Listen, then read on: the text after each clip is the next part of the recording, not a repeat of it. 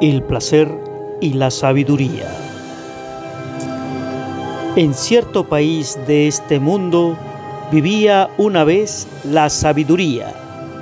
Mas, he aquí que cierto día entró en aquel lugar el placer. Y empezaron entonces noche y día tantos banquetes, danzas, serenatas y fiestas de todas clases que la sabiduría desesperada tuvo que alejarse y trasladarse a otro lugar. Mas el placer, fuese por su naturaleza incapaz de permanecer largo tiempo en el mismo sitio o porque sintiese la falta de algo que interrumpiera aquella serie de diversiones, no tardó en marcharse también de aquel país y seguir las huellas de la sabiduría. Tanto anduvo que al fin la alcanzó, le dirigió los más cordiales saludos, se excusó con ella de su indiscreción y finalmente le propuso continuar juntos el viaje. La sabiduría aceptó Prosiguieron pues juntos el camino entre buenas razones y amables charlas hasta que por la noche llegaron a un castillo donde le pidieron hospitalidad.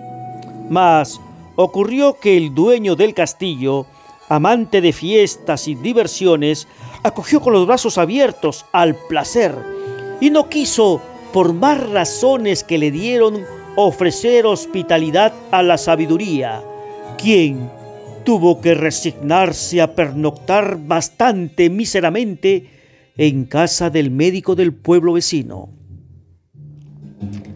Al día siguiente, los dos compañeros de viaje se encontraron de nuevo y reanudaron el camino contándose mutuamente cómo habían pasado la noche, aunque por diversas razones uno y otra habían ah, dormido muy poco, por lo que ambos caminaban bostezando y con pasos inseguros.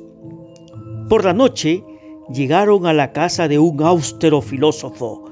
Este acogió con grave cortesía la sabiduría, pero poco faltó para que no echase de allí a palos al placer, le conjuró desde luego a salir no solo de su casa, sino incluso inmediatamente de sus tierras.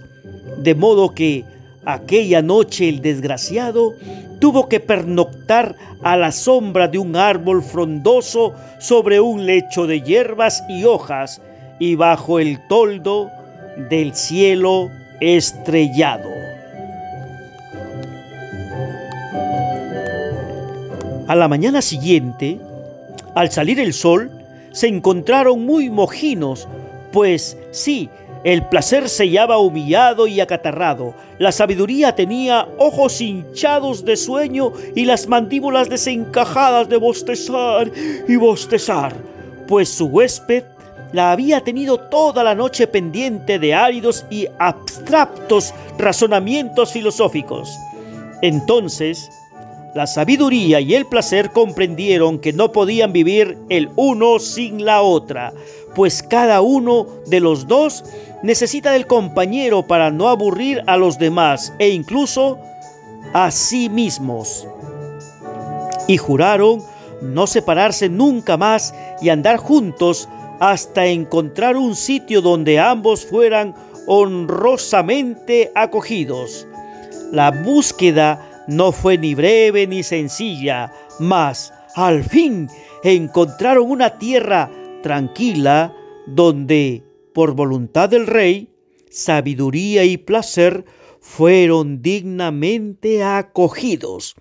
Y la sabiduría guió a los hombres en sus obras y pensamientos, y el placer trató de consolarlos y distraerlos de sus cuidados y fatigas, y así los ánimos conquistaron el sereno equilibrio que no puede ser concebido ni solo por la sabiduría, ni solo por el placer.